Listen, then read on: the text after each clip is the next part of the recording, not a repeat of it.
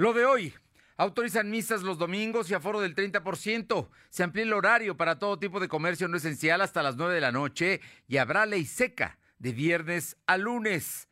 La Cámara Nacional de Comercio advierte que con la ley seca se alienta el mercado negro de bebidas y el consumo de alcohol adulterado.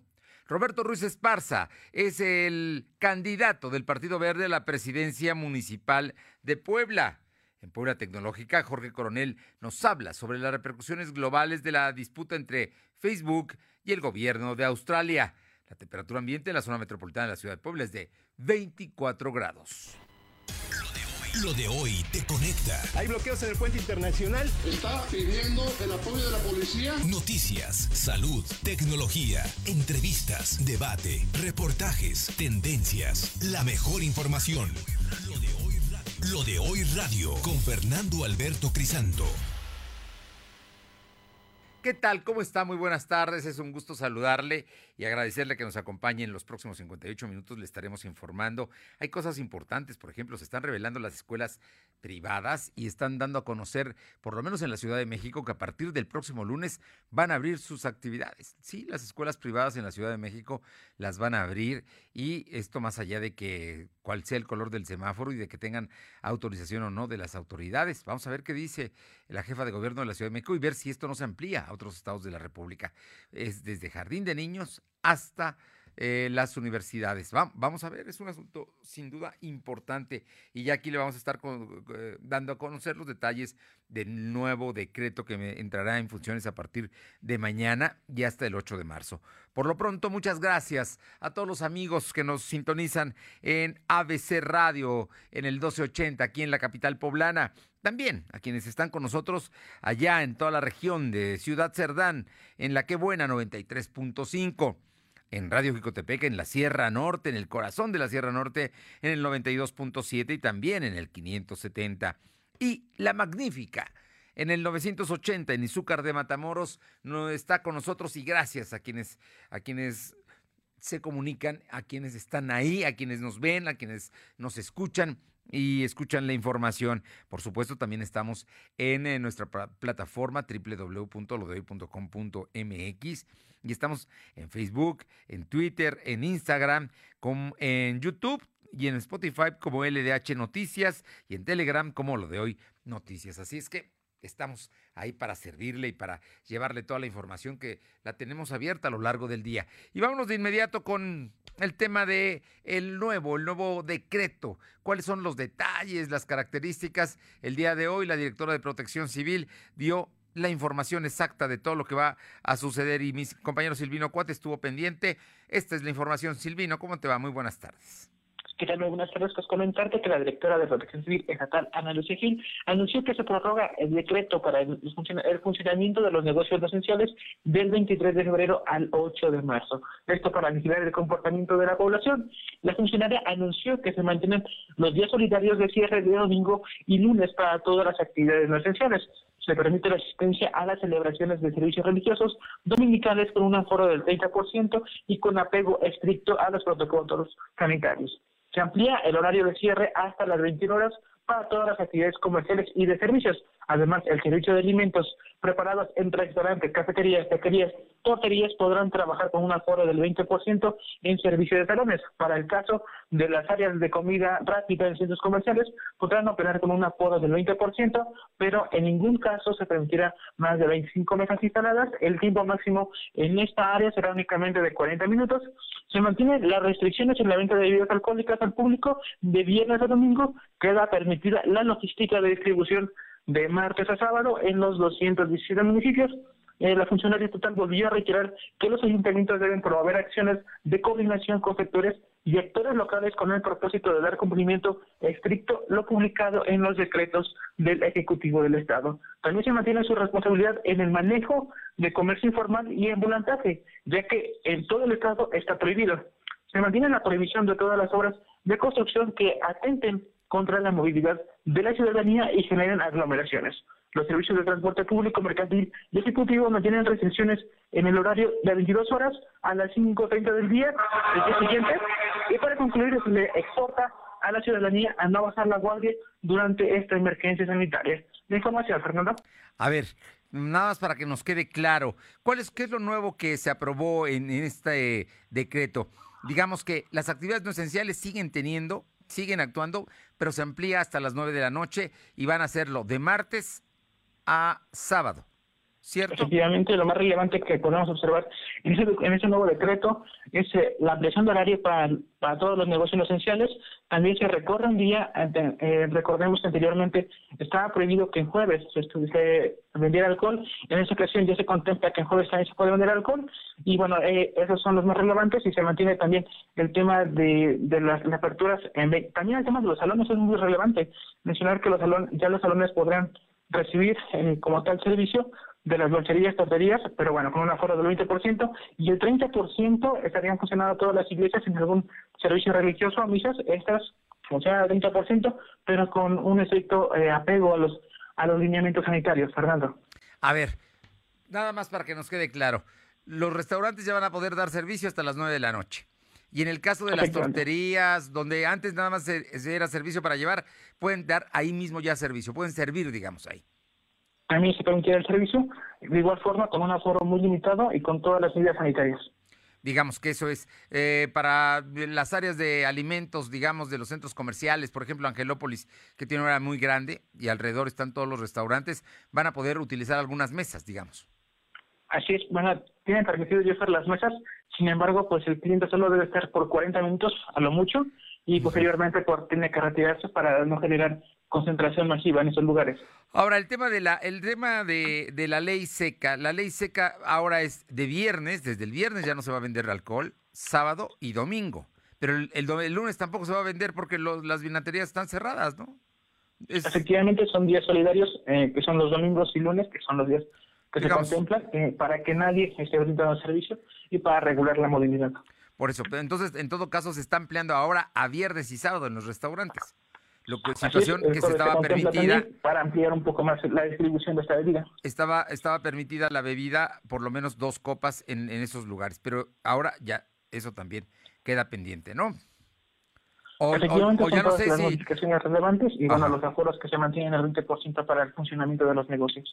Pues vamos a estar muy pendiente. Pero todo esto se da en medio de una situación en la cual el subsecretario explica que hay seis regiones del estado de Puebla, cinco de seis regiones que ya están en color amarillo. O sea que solamente es la zona urbana de Puebla la que sigue en el naranja máximo, de máxima alerta. Como lo comentas, el subsecretario de Gobierno Digital, Jesús Ramírez Díaz, informó que cinco de las seis regiones del Estado de Puebla se encuentran en color amarillo y con tendencia a la baja. El funcionario estatal dijo que la región 1 de Zúcar de Matamoros, la 4 de Tecamachalco, la 5 de Zacatlán y la 6 de Techitlán están en amarillo y a la baja, mientras que la región de Tehuacán se encuentra en amarillo, pero su, tendencia es estable, mientras que la zona centro, que es Puebla, y los municipios conurbados están en rojo de riesgo máximo, pero por el momento están estables, Fernando. De rojo, en riesgo máximo, ¿ok? Eso es la capital y toda la zona metropolitana. Pero el gobernador habló de, habló de esto, ¿no? De, descartó que se vayan a tomar acciones específicas en las regiones que se encuentran en amarillo, pues todos los municipios deben acatar el mismo decreto. El decreto que usted acaba de escuchar es para todos, todos los municipios, los 217 municipios del estado. Muchas gracias, Silvino. Seguimos pendientes. Y vámonos con mi compañera Alma Méndez para que nos dé información. Son las 2 de la tarde con 9 minutos. Alba, ¿qué dice la Cámara Nacional de Comercio sobre este decreto?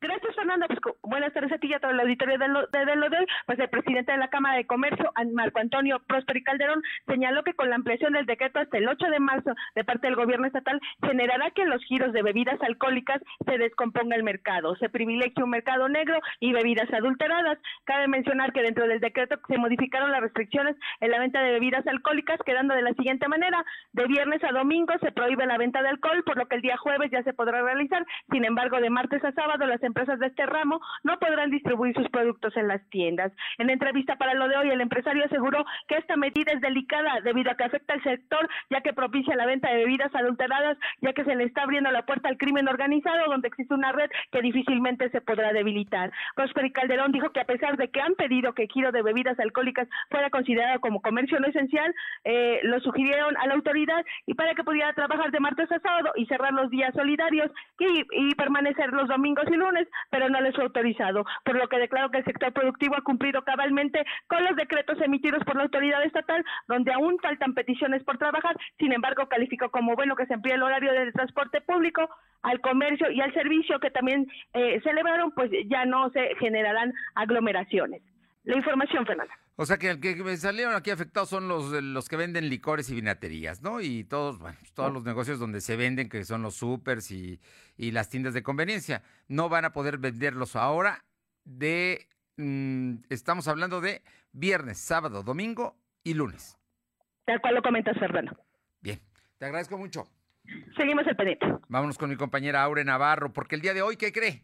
El Partido Verde Ecologista ya tiene candidato a la presidencia municipal de Puebla. Y es, la verdad es que es, un personaje, es una gente querida en Puebla. El Capi Roberto Ruiz Esparza, sí, que fuera el defensa de la franja, campeón con la franja, que fuera seleccionado nacional, es ahora el abanderado del Verde por la presidencia municipal de Puebla. Aure Navarro, te escuchamos.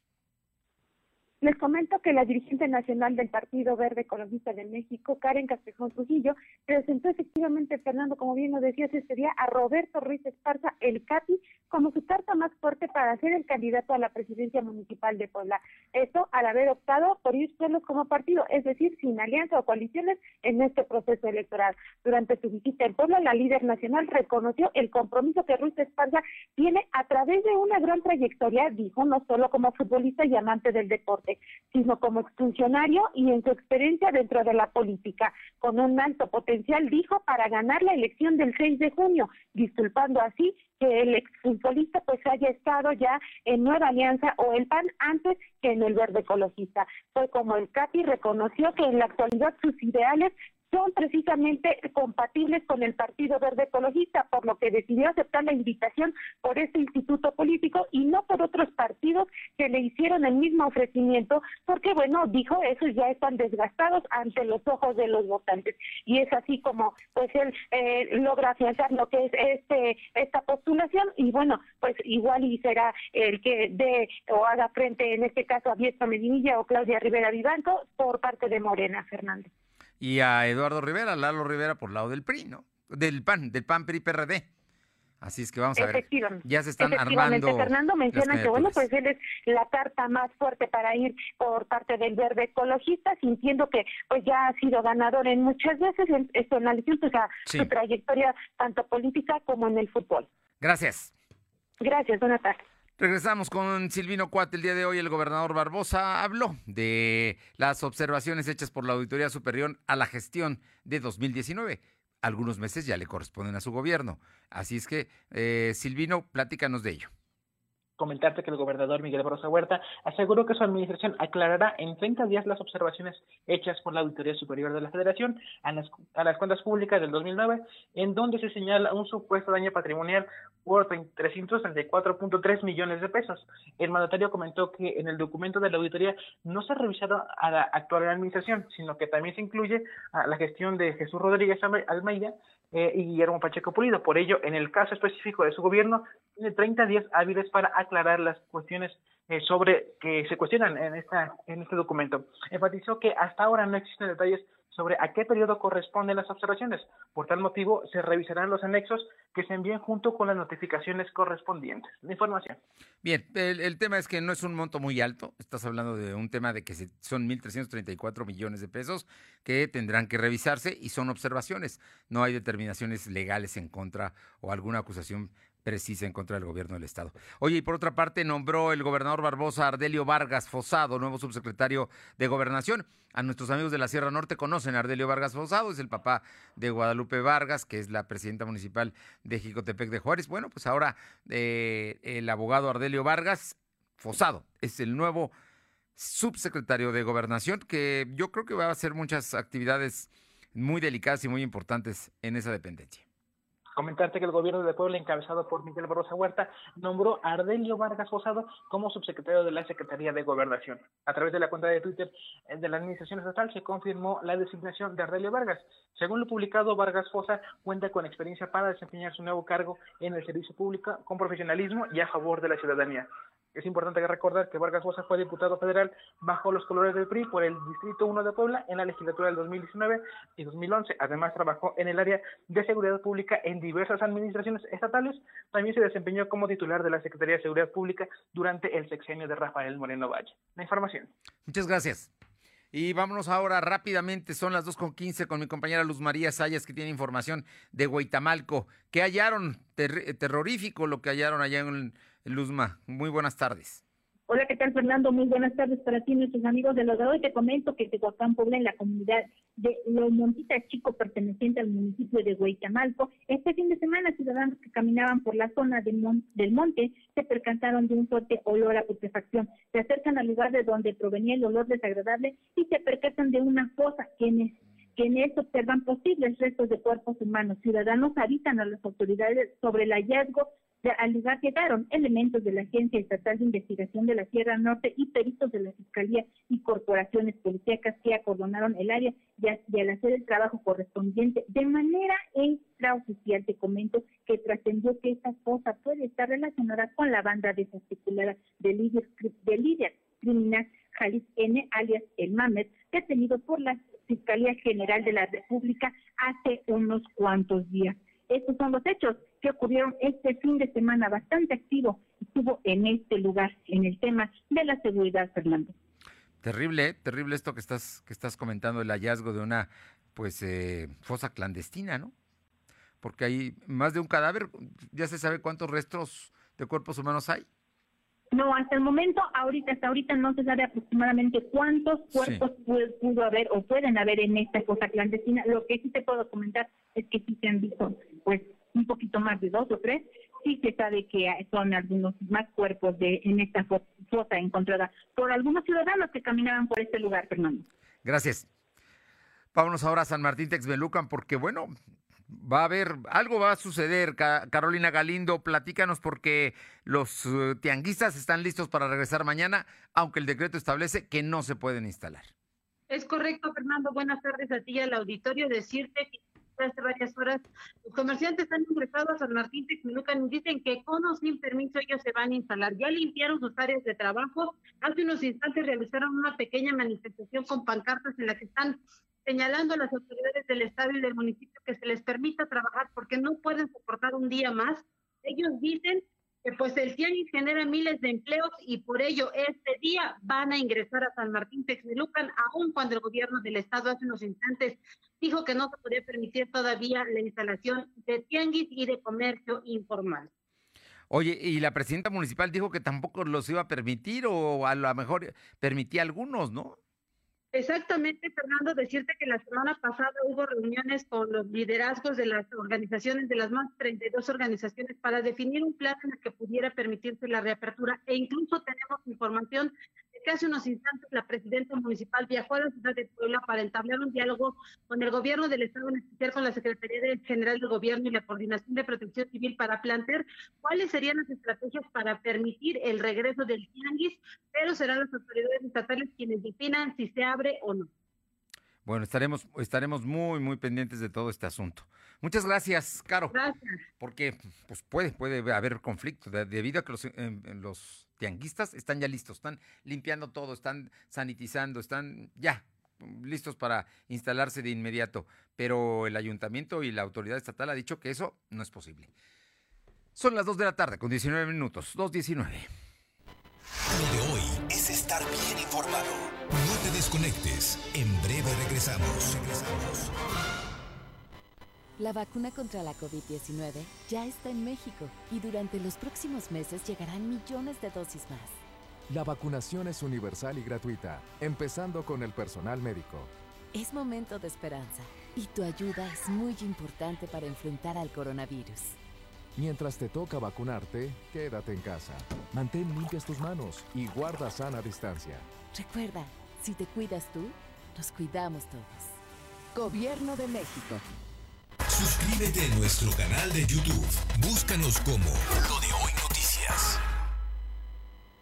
¿De qué estás hecho México? Recuerda la fuerza de la gente que te fundó. En ti está el espíritu de la lucha, no por elección, sino por consecuencia. No elegimos ser guerreros. La adversidad nos hizo herederos de mujeres guerreras, de filósofos, ingenieros y emprendedores. En nosotros no cabe la derrota. Hoy más que nunca México, recuerda de qué estás hecho. Fuerza por México. De hoy radio, con Fernando Alberto Crisanto. La información y tendencias que debes conocer. De lunes a viernes, de 2 a 3 de la tarde, por esta frecuencia. O por internet, www.lodehoy.com.mx. Lo de hoy es estar bien informado. Estamos de vuelta con Fernando Alberto Crisanto. La tecnología es lo de hoy. Mantente conectado. Y los lunes está con nosotros el doctor Jorge Luis Coronel Fuentes, profesor investigador del Tecnológico de Monterrey, Campus Puebla y consultor en marketing digital. Hoy en Puebla Tecnológica, Jorge Coronel nos habla sobre las repercusiones globales de la disputa entre Facebook y el gobierno de Australia. Ya nos había comentado él. Bueno, pues el asunto está, está tomando otros caminos, mayores repercusiones. Jorge Luis, muy buenas tardes. Amigos de lo doy, como siempre, un placer saludarles. Eh, bueno, hoy en Puebla Digital queremos retomar el tema de la semana pasada con respecto a que el gobierno australiano pensaba o proponía como ley eh, ponerle un fee o una tarifa a, a las redes sociales, particularmente a Facebook y a Google, por la diseminación de contenidos informativos en sus espacios. Esto decíamos que podía tener repercusiones a nivel global porque puede sentar un precedente. Inclusive en México algunos de los del poder legislativo y otros poderes en México están analizando una opción similar, esto sobre el control y poner un contexto de, de, aplicación y uso de las redes sociales, lo cual es bastante delicado. Y la reacción ya se dio hoy, desde el jueves pasado, mejor dicho, desde el día 18 de febrero, los australianos, particularmente Facebook en, en Australia, ha bloqueado el espacio de noticias. Esto como una medida para mostrar, algunos dicen, el poder que ostenta este gigante tecnológico en la diseminación de contenidos. Más allá de si tiene el derecho o no de hacerlo, aquí lo que se está poniendo en evidencia es el uso y las preferencias de los clientes, de los usuarios. Esa es la parte importante. Esta decisión que decía yo no tiene precedente, sienta un presidente, plantea nuevas interrogantes sobre cómo optimizar, desarrollar y participar en estas plataformas. Esta plataforma en particular que tiene dos mil, más de 2 mil millones de personas ¿no? en el uso y uh, el punto importante es que Facebook como tal no es un órgano de prensa, sino una fuente de información de alguna manera informal que la gente ha utilizado por la cercanía de los contactos que están ahí. Esa es una parte muy importante. Esta decisión uh, algunos han llegado a calificarla como brutal, ¿no? Eh, universidades en Estados Unidos llegan a, clasificar esto como eh, la idea de que solo con solo pulsar un interruptor se pueda encerrar una infraestructura cívica es una señal de alarma. Eh, esto lo, lo, lo, señalaban, insisto, el profesor Thorson en la Universidad Estatal de Michigan. Es, insisto, súper, súper complicado. Ah, porque no es más que, no se trata solo del control de qué contenidos sí, qué contenidos no, se trata de la difusión y de la posible, implica dos cosas, la posible exposición y manipulación de la información a la que somos expuestos como usuarios, particularmente de Facebook en este caso, o el derecho a, ser, a estar informados.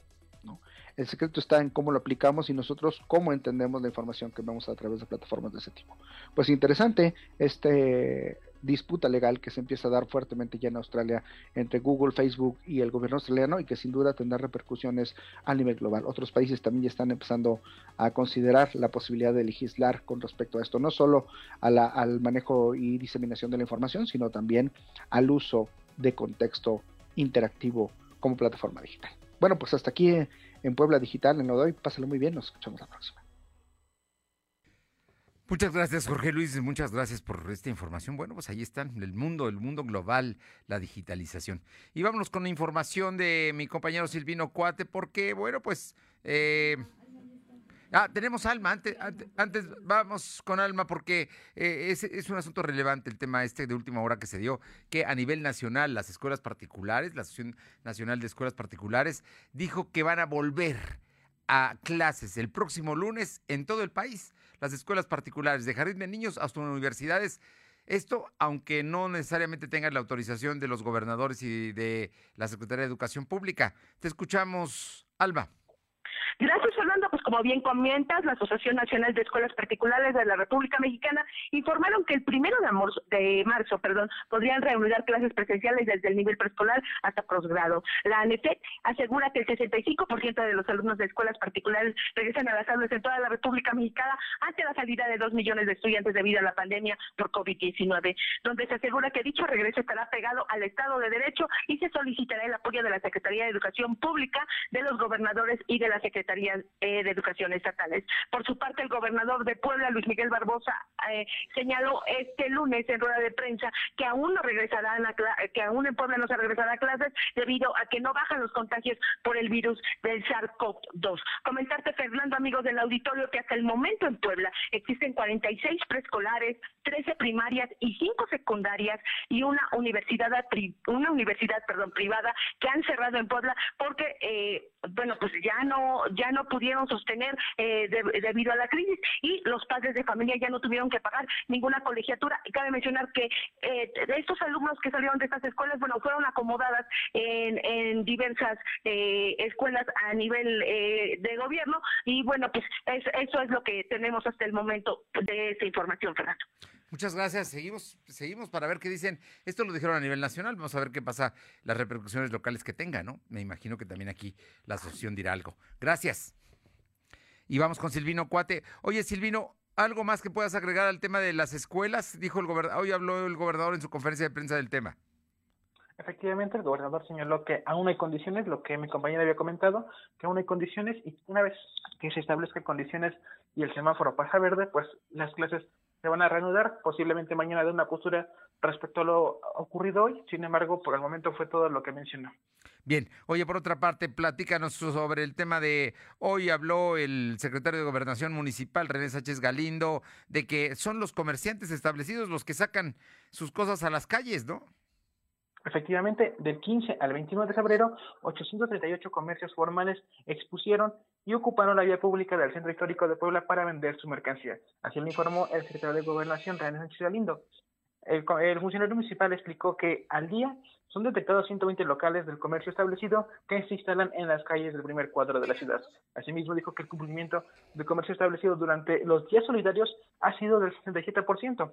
Comentó que se liberó los vendedores ambulantes de la calle 5 de Mayo, Loma Bella, Amalucan, la Junta Auxiliar de San Francisco de Tumegocán y las vialidades correspondientes a Héroes de Puebla. Cuestionado sobre cuántos carnavales han disuadido el ayuntamiento, Sánchez Galindo explicó que se han girado oficios a todas las juntas auxiliares para que se prohíben este tipo de actividades. Para concluir, el titular de la Secretaría de Protección Civil, Gustavo Lisa Salvatori, indicó que en las últimas semanas se realizaron tres clausuras a locales que no cumplían con las medidas sanitarias. La información. Bien, oye, y en el tema de la gente, de la gente de Amalucan que se opone a la construcción del mercado, ¿qué va a pasar? Comentarte que el Estado de Gobernación, René Sánchez Galindo, aseguró que el Ayuntamiento de Puebla no usará la fuerza para retirar a los comerciantes que realizan guardias en el mercado Amalucan, esto para vigilar que no se lleve a cabo la remodelación del inmueble. El funcionario municipal dijo que durante la administración de Claudio Rivera y Banco tienen saldo blanco porque respetan las manifestaciones. Por su parte, Gerardo Reyes Bermúdez, titular del Instituto Municipal de Planeación dijo que la SEDATU es la que va a encargarse de la construcción y licitación del mercado de Malucan. Además, SEDATU ya tuvo acercamiento con el gobierno estatal para tramitar los permisos correspondientes y no se impactará negativa, no habrá un impacto negativo al medio ambiente cuando se lleve a cabo este proyecto. Aseguró que los vendedores de este sitio de abastos ya conocen el proyecto y sus alcances, por ello dieron su consentimiento y firmaron en su momento los documentos que pidió Sedatu para comenzar con la licitación. Señaló que si se demuele, se demuele esta parte, pues todos los locatarios tienen certeza. Enfatizó que las obras fueron contratadas por el gobierno federal y ahora corre un plazo de 45 días para acreditar todos los permisos y requisitos respectivos. Por ello, según el calendario programado por Sedatu, en marzo deben concluir la etapa de eh, validación de los proyectos y para septiembre o octubre deberá concluir todo el trabajo. Por parte de la presidenta Claudia Rivera y Banco, aseguro que se va a destinar un lugar específico para que los comerciantes puedan seguir vendiendo. La información. Pero bueno, quieren hacer llevar a cabo la obra, el gobierno ha dicho que no y también un grupo, un grupo que es minoritario de comerciantes de Malucan son los que se oponen. Gracias. Buenas tardes. Vamos con mi compañera Aure Navarro. Aure, en breve, coméntanos lo que hoy comentó Alejandro Calvajal, que es diputado federal por Puebla y quiere ser presidente municipal. Les comento que el diputado federal Alejandro Carvajal Hidalgo alertó que derivado de la emergencia sanitaria por COVID-19 se están ofertando créditos fraudulentos con la intención de quedarse con las propiedades de las familias. Detalló que algunas empresas piden a las personas firmar ante notario público que hipotecan su vivienda o se dé en garantía a cambio de obtener el crédito. Estas firmas fraudulentas, dijo, pues esperan hasta tres meses y en caso de que las personas no paguen el crédito, pues entonces inician los trámites para poder quedarse con las viviendas. Indicó que el interés sobre el préstamo que manejan pues es muy alto, incluso algunas llegan al 40%. Por ello es casi imposible que las personas que buscan verse beneficiarias en un principio con la obtención de este crédito pues logren cumplir con los pagos que se les pide, Fernando. Oye, un asunto muy delicado esto que está sucediendo, o vamos a documentarlo más todavía.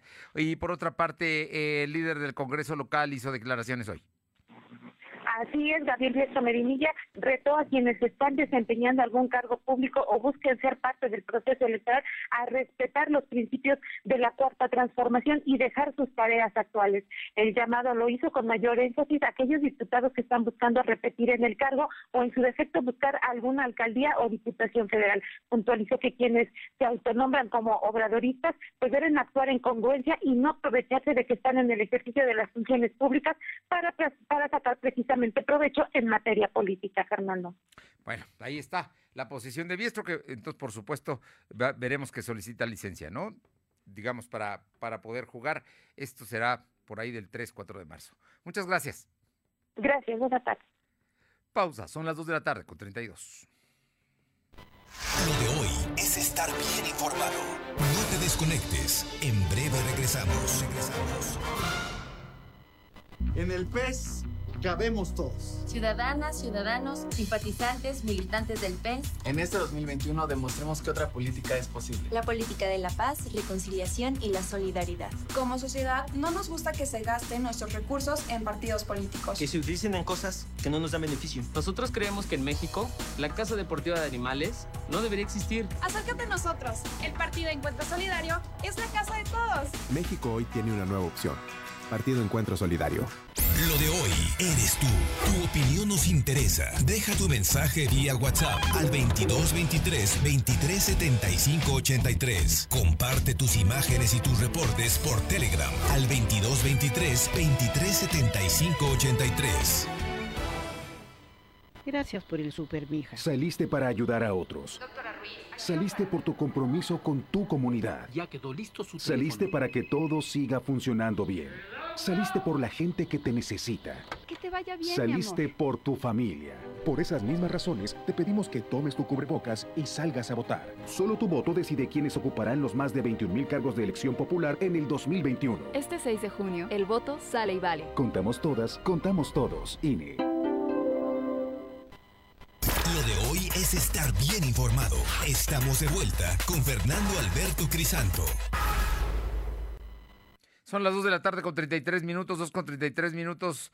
Vamos con mi compañero Silvino Cuate, que tiene la información del secretario de Salud sobre eh, las vacunas que van a llegar ya, ¿no? El próximo jueves, las Pfizer informarte que el secretario de Salud, José Antonio Martínez García, informó que el 23 de febrero llegará a Puebla 24.525 dosis de la farmacéutica Pfizer. El funcionario estatal explicó que la distribución será de la siguiente forma. 6.825 serán para el personal de salud que está en la primera línea de batalla, mientras que 6.890 dosis para médicos y enfermeras de los hospitales privados y la Cruz Roja. Por último, las 10.806 dosis están destinadas para adultos mayores. La logística corre por cuenta de la, de la Delegación de Bienestar. Información, Fernando.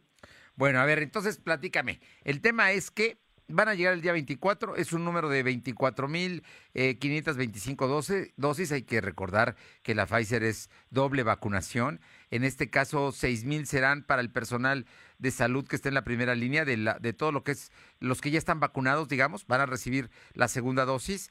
Vas, otras 6.890 va a ser para médicos, enfermeras de hospitales privados y de la Cruz Roja, que como se hizo la vez pasada, ahí están 12.000 y 10.000 más van a estar destinadas para adultos mayores, pero no han dicho a qué municipios se, se van a destinar eh, estas, estas vacunas, ¿no?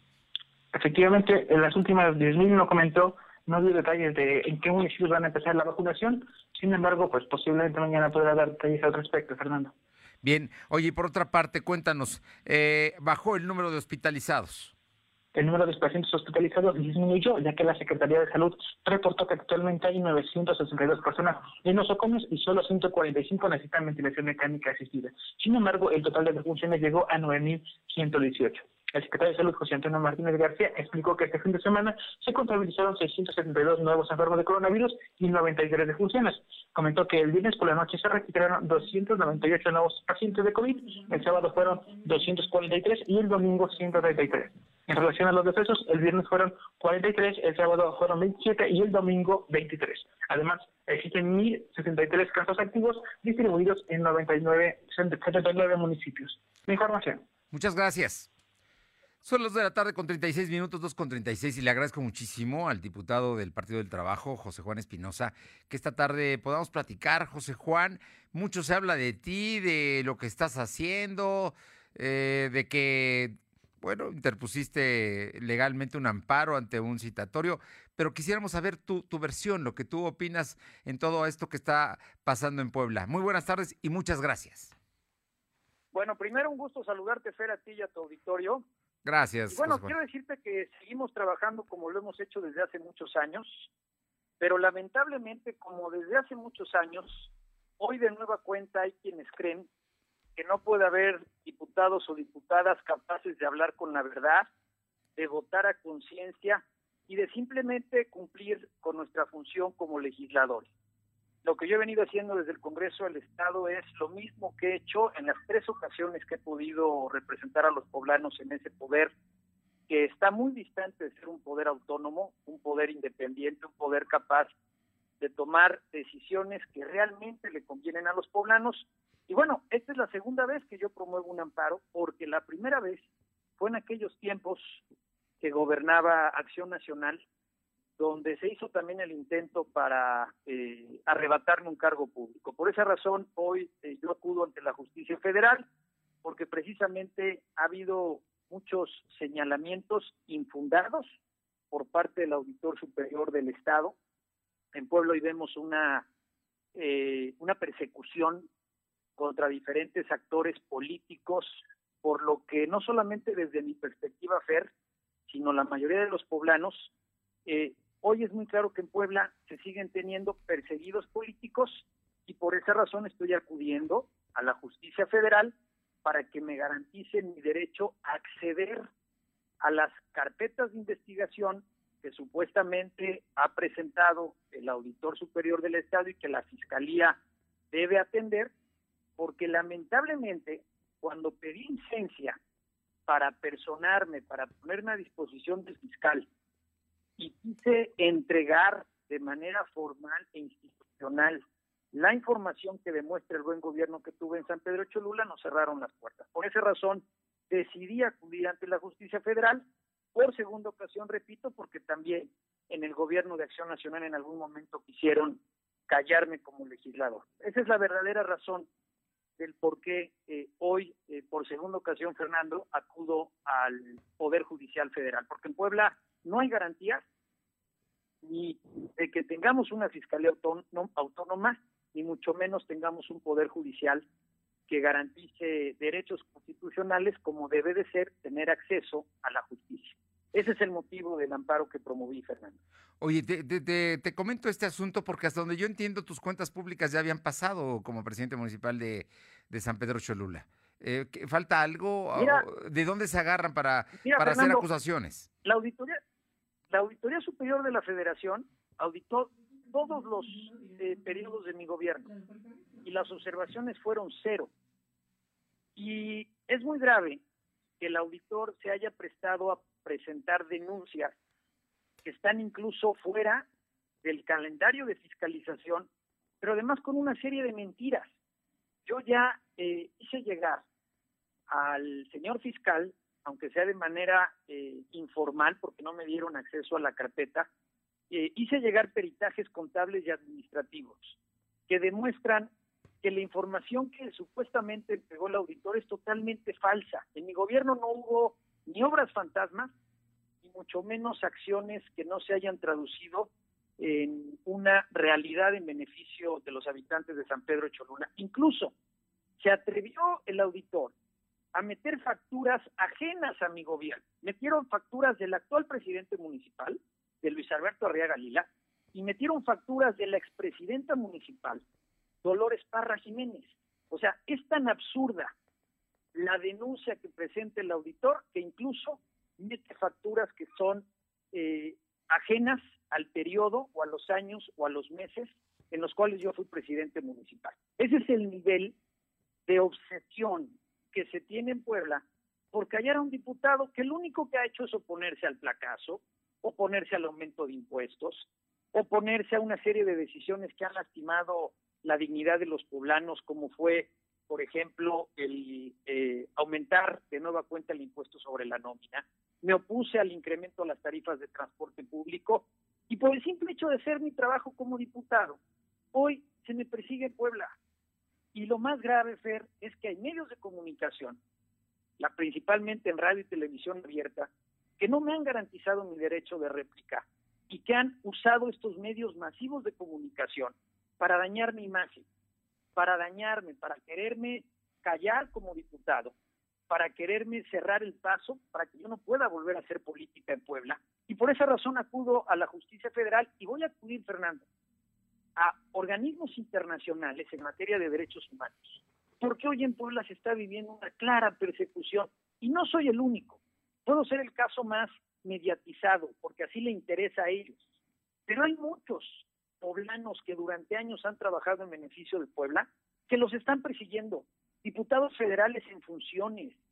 Estamos hablando de presidentes municipales, como el caso de Tehuacán, que al día, de hoy no ha tenido una sentencia firme y que sobre pretexto de la prisión preventiva oficiosa, en Tehuacán generaron ingobernabilidad con el objetivo de hacerse del control el gobierno municipal. Y como eso también lo denuncié desde el Congreso del Estado e incluso anticipé que la Suprema Corte no iba a permitir que el Congreso de Puebla desapareciera el ayuntamiento de Tehuacán, por esa razón hoy me persigue. Como hoy, por ejemplo, es inconcebible, inconcebible, que el responsable de la violación de derechos humanos a migrantes en el sexenio de Enrique Peña Nieto, el responsable de lo que fue el primer uso excesivo de la fuerza pública en Chignahuapan, Puebla, hoy lo hayan nombrado subsecretario de Gobernación en un gobierno que se dice de la 4T en el estado de Puebla. Me refiero al nombramiento de Ardelio Vargas Fusado. Lo único que yo hago es decir lo que pienso y lo que piensan los poblanos, y más los que militamos en la izquierda. Y ese es el verdadero motivo del por qué me quieren encerrar o me quieren enterrar porque he recibido amenazas desde hace varios meses, he recibido amenazas que han puesto en riesgo no solamente mi libertad, sino mi vida y la seguridad de mi familia, Fernando. Bueno, eso es, muy delicado. Eso es muy, muy, muy delicado lo que acabas de decir. Yo, yo concluiría esta entrevista con un tema que me parece importante. Tú tienes la conciencia tranquila y estás seguro que en las instancias judiciales que se tengan que hacer, tú te presentarás, irás, pero lo que no quieres es aceptar que no te den entrada a lo que tienes derecho, que son los expedientes. Creo en la justicia federal, Fernando. Sí.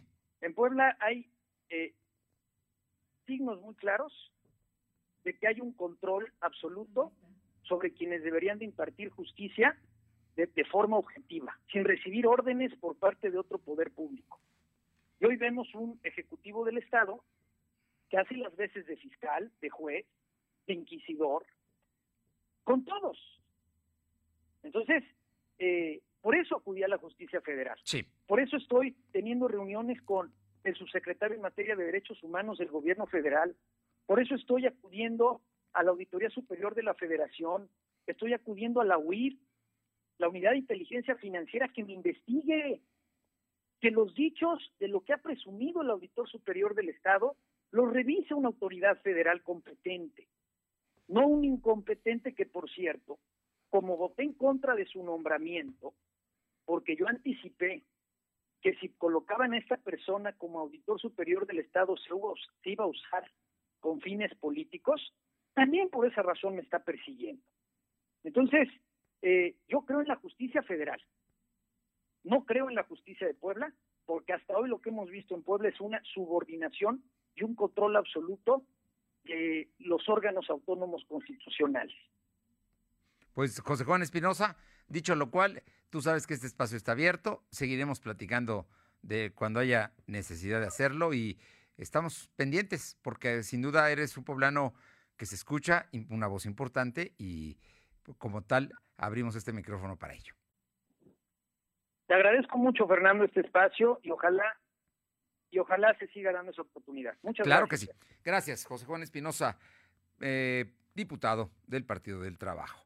Vamos ahora, ah, le comento antes de, de, ir con Alma Méndez, el gobernador Miguel Barbosa confirmó que las armadoras Volkswagen y Audi ya levantaron su paro técnico que se anunció por falta de gas. El gobernador dijo que el paro técnico solo fue de dos días y en este periodo Petróleos Mexicanos buscó la forma de continuar con la distribución de gas. Para concluir, eh, Barbosa reiteró que la insuficiencia de gas en las armadoras se debe a la dependencia que tiene México de el gas que llega de Texas. Alma Méndez, tenemos más información sobre energía. Así es, Fernando, pues comentarte que con el objetivo de favorecer la toma de decisiones y la investigación, la Agencia de Energía publicará los reportes del sector energético de Puebla y publicará un primer reporte a finales de febrero para dar una visión integral del sector energético y del potencial que tiene la entidad. Dicho reporte será canalizado a inversionistas, sector académico, comunidad estudiantil y para toda población interesada en la industria energética del Estado, el cual contendrá reportes del mercado eléctrico de Puebla realizados por Suma Energy Consulting, una consultoría especializada en el sector energético y a esto se le sumará investigaciones y artículos realizados por la Agencia de Energía del Estado de Puebla en colaboración con otras organizaciones. Cabe mencionar que los reportes podrán ser consultados en la página web de la Agencia de Energía, es agenciadeenergia.puebla.gov.mx. La información, Fernando. Oye, por otra parte, habló del decreto la secretaria de Economía, Olivia Salomón. Así es, Fernando, pues comentarte que la Secretaria de Economía, Olivia Salomón Vivaldo, informó que los cambios y la ampliación del decreto que se anunció este lunes de parte de la Administración Estatal es porque sigue en alerta máxima la entidad por contagios del COVID-19. La funcionaria estatal mencionó que se mantienen los días solidarios en apoyo al sector productivo, pero con el llamado a mantener estrictos protocolos sanitarios por el bien de la salud, los empleados y los consumidores. Eh, señaló que los lineamientos son el resultado del pacto comunitario que impulsa el gobierno estatal con los sectores de la sociedad y exhorta a seguir manteniendo una apertura gradual y responsable con el llamado al no relajamiento social y no bajar la guardia. Y bueno, pues comentó en otro orden de ideas que se han entregado 175 créditos a empresas de Puebla como parte de la estrategia de reactivación económica ante las complicaciones generadas por la pandemia de COVID-19. La información, Fernando. Gracias. Vamos a hablar con mi compañera Aure Navarro para que nos comente, porque el día de hoy el diputado Emilio Maurer hizo una propuesta que eh, yo creo que va a pasar, es para evitar actos de corrupción, van a facilitar la consulta a los planes y programas de desarrollo urbano de Puebla. Aure Navarro, te escuchamos. Efectivamente, para evitar actos de corrupción, diputados en comisión este día aprobaron facilitar la consulta de los planes y programas de desarrollo urbano que son ejecutados con recursos públicos. El diputado presidente de la Comisión de Desarrollo Urbano en el Congreso local, Emilio Maurer Espinosa, señaló que a partir de que la información sea publicada, pues los ciudadanos podrán conocer los tiempos de ejecución de cada proyecto. Lo anterior se daría a partir de que, bueno, en el Pleno, la reforma al artículo 32 del sea planteada y aprobada por la mayoría de los diputados locales. Emilio Madre explicó que esta medida también permitiría a los comités vecinales tener información de los proyectos de obras a ejecutar para conocer si se cumplen en los tiempos estipulados, Fernando. Bueno, pues ahí está, es una propuesta que se hizo hoy y vamos a ver, yo creo que sí va a pasar, la verdad es que Maurer sabe, sabe hacer su trabajo. Oye, ¿y algo más, Aure?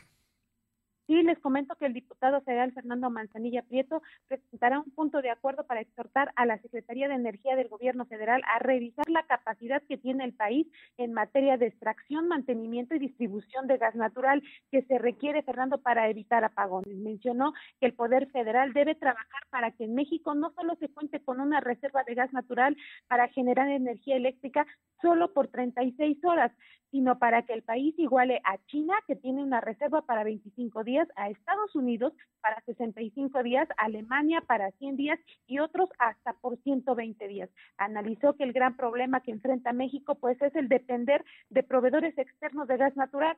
Por ello, pues al fallar ellos, el país se ve afectado, Fernando. Bueno, pues ahí, ahí está este asunto. Muchísimas gracias. buenas tardes. Son las 2 de la tarde con 50 minutos. En 10, las 3. Lo de hoy es estar bien informado. No te desconectes. En breve regresamos. Regresamos. ¿Qué música escuchas? ¿Cómo te entretienes? ¿Y qué compras? A todos nos gusta tener opciones y hoy más que nunca queremos poder elegir cómo gastar mejor nuestro dinero. De esto y más puedes escribir en el premio COFESE de ensayo. Si estudias universidad, haz un ensayo sobre competencia económica. Puedes ganar hasta 70 mil pesos. Consulta la convocatoria y participa en cofese.mx. Tienes hasta el 18 de junio. Un México mejor es competencia de todos. Comisión Federal de Competencia Económica, COFESE. Lo de hoy es para ti. Conéctate a www.lodehoy.com.mx y suscríbete para recibir la mejor información en tu email. Gel, cubrebocas, sana distancia, desinfectar las compras del súper, lavado frecuente de manos. Porque queremos que sigas cuidándote, ya puedes revisar en línea la lista nominal de electores. Hazlo en listanominal.ine.mx o en Inetel 804 33 2000. Tienes hasta el 10 de abril. Y si no estás en la lista nominal, pide una rectificación en nuestros módulos. El 6 de junio, el voto sale y vale. Contamos todas, contamos todos. INE.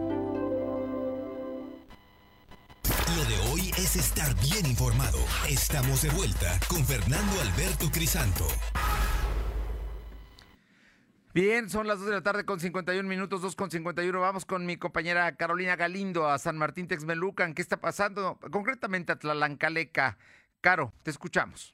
Fernando, buenas tardes. De nueva cuenta, decirte que elementos de la Policía Municipal lograron asegurar en San Francisco Tlaloc a dos sujetos que llevaban entre sus pertenencias al menos 50 bolsas de la droga conocida como cristal, además de un arma calibre, este, un revólver, perdón. Intentaron huir de la policía, pero finalmente fueron asegurados y puestos a disposición del Ministerio Público por delitos contra la salud y portación de arma de fuego sin el permiso correspondiente.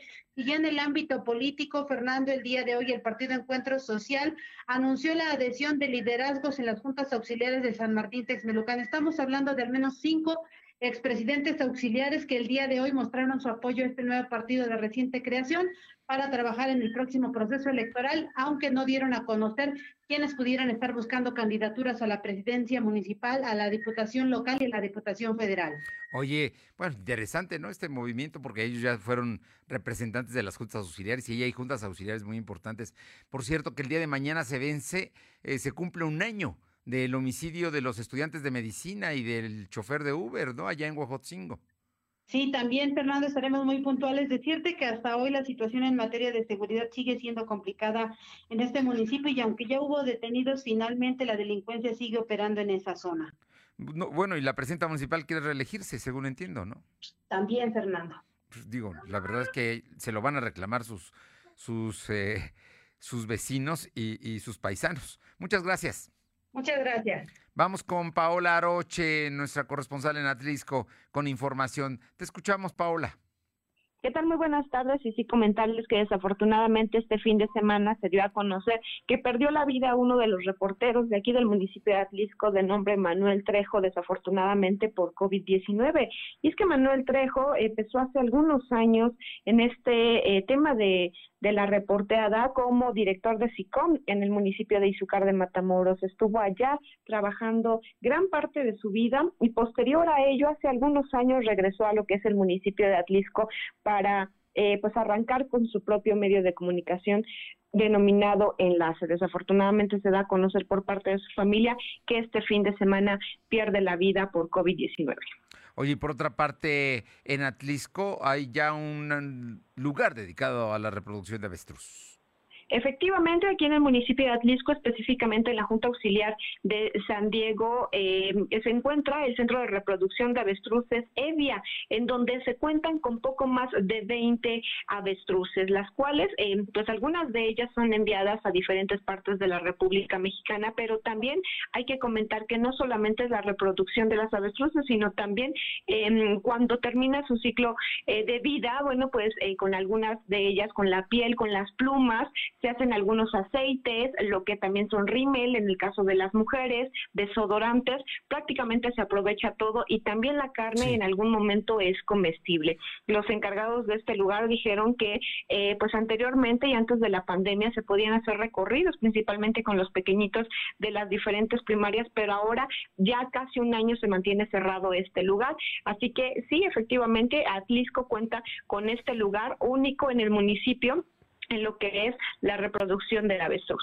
Son espectaculares las avestruces, ¿eh? y verlas en, así ya en, colectivo, más debe serlo todavía. Así es que ahí están. Y sí, en su momento se ha hablado mucho de que la carne de avestruz es una carne muy rica en proteínas. Muchas gracias. Buenas tardes. Y vamos a la Chichuca con mi compañera Luz María Sayas. Luz María, te escuchamos. Así es, Fernando, te saludo nuevamente con gusto. Te comento que en Tlachichuca, Puebla, este domingo un percance vial cobra la vida de Juan Palacios, de 22 años de edad. Lamentables hechos que se llevaron a cabo aproximadamente a las 19 horas con 56 minutos sobre la carretera estatal San Nicolás, Buenos Aires, Tlachichuca y sobre el kilómetro 15 más 000 a la altura de la comunidad de José María Morelos y Pavón, pertenecientes al mencionado municipio. Se encontró un vehículo de marca Isuzu con metálica CIU 7810 del estado de Puebla, con golpe frontal y a unos metros el cuerpo de quien en vida llevaba el nombre de José Palacios. Cabe mencionar que el vehículo que ya mencionado se encontraba solo y sin ningún documento alguno. Al lugar llegaron elementos de seguridad pública del municipio de Tlachichuca y elementos de la policía estatal. Se continúa después con la investigación, se continúa con la investigación de la Agencia Estatal de Investigación y con el levantamiento del cuerpo para continuar con los trámites correspondientes. El exceso de velocidad, bueno, lamentables fueron los hechos ocurridos la noche de ayer, Fernando. Gracias. Y por otra parte, la Auditoría Superior de la Federación calificó como deficiente la compra de 612 autotanques que realizó el gobierno federal al inicio de 2019 como parte de la estrategia para abatir el desabasto de combustibles. ¿Se acuerda de las pipas que mandó a comprar López Obrador a donde las encontraran porque no había gasolinas? Bueno, pues 600 12 salieron en mal estado. La adquisición se hizo para abastecer al país de gasolinas luego del desabasto provocado por la implementación del Plan Nacional Antiguachicol. Y vamos con mi compañera Janet Bonilla. Libres están llevando a cabo eh, la sanitización de varios puntos. Te escuchamos, Janet. ¿Qué tal, Fernando? Muy buenas tardes para ti y para todo el auditorio. Efectivamente, Protección Civil de Libres este fin de semana llevó a cabo la sanitización de áreas que son concurridas en la cabecera municipal, como lo es la parroquia en honor a San Juan Bautista, el mercado municipal, unidades de transporte público, taxis y patrullas con el objetivo de contribuir al bienestar de los ciudadanos. Y es que cabe hacer mención que en el municipio actualmente la Secretaría de Salud reporta cuatro casos activos de COVID-19 y 17 defunciones, por lo que es necesario seguir con las medidas sanitarias necesarias para evitar que este número vaya al alza. Eso es en lo que corresponde al área de protección civil, pero sin duda lo más importante es que como ciudadanos guardemos esa sana distancia, utilicemos el cubrebocas y el gel antibacterial, Fernando. Muchas gracias, Janet. Buenas tardes. Y Uriel Mendoza nos informa de la muerte del presidente municipal de Petlalcingo. Uriel, muy buenas tardes. Fernando, muy buenas tardes. Tenemos información de esta región de la Mixteca Poblana, específicamente atendiendo el tema del COVID-19. En las últimas horas se daba a conocer que falleció por COVID-19 el presidente municipal de Petlalcingo. Eh, murió a causa de este virus y de acuerdo a la investigación preliminar indica que habrá sido internado desde hace varios días en el Hospital General de Oaxaca luego de presentar síntomas graves. Ya incluso el mismo gobernador del estado de Puebla pues ha enviado las condolencias a la familia, amigos y a toda su gente cercana. Cabe mencionar que tras el deceso del alcalde ya suman cinco presidentes en el estado de Puebla que pierden la vida a causa de este mortal virus. El primero de ellos fue Miguel Antonio Vázquez, alcalde de Felipe Ángeles, Héctor Carrasco Martes de Venustiano Carranza y Juan Manuel Rodríguez, presidente de Tulcingo del Valle. Estos serían los alcaldes que han fallecido consecuencia de este mortal virus. Fernando, la información. Qué terrible, qué terrible. Uno más, uno más. Y finalmente le comento que sin el aval de la Secretaría de Educación Pública, la Asociación Nacional de Escuelas Particulares lanzó un llamado para retomar las clases presenciales a partir del próximo lunes 1 de marzo. La agrupación, que representa legalmente a colegios particulares y que aglutina directivos de colegios privados, manifestó su intención de que las instituciones que representan retomen actividades el próximo lunes. Alfredo Villar, presidente de la Asociación de Escuelas Particulares, demandó el apoyo de la CEP de gobernadores y de las secretarías de educación estatales para retornar actividades. Pero la Secretaría de Educación Pública ha mantenido la posición de que la reapertura de colegios será gradual y conforme al semáforo de cada entidad. Gracias por haber estado con nosotros. Quédense las frecuencias. Estamos también en www.lodoy.com.mx. Es lunes. Que tenga buena semana. Hasta mañana a las 2. Gracias. Fernando Alberto Crisanto te presentó lo de hoy radio. Te esperamos de lunes a viernes, de 2 a 3 de la tarde por esta frecuencia, en la cobertura más amplia a nivel estatal. Y síguenos en internet www.lodehoy.com.mx y en nuestras redes sociales como arroba LDH Noticias. Lo de hoy radio.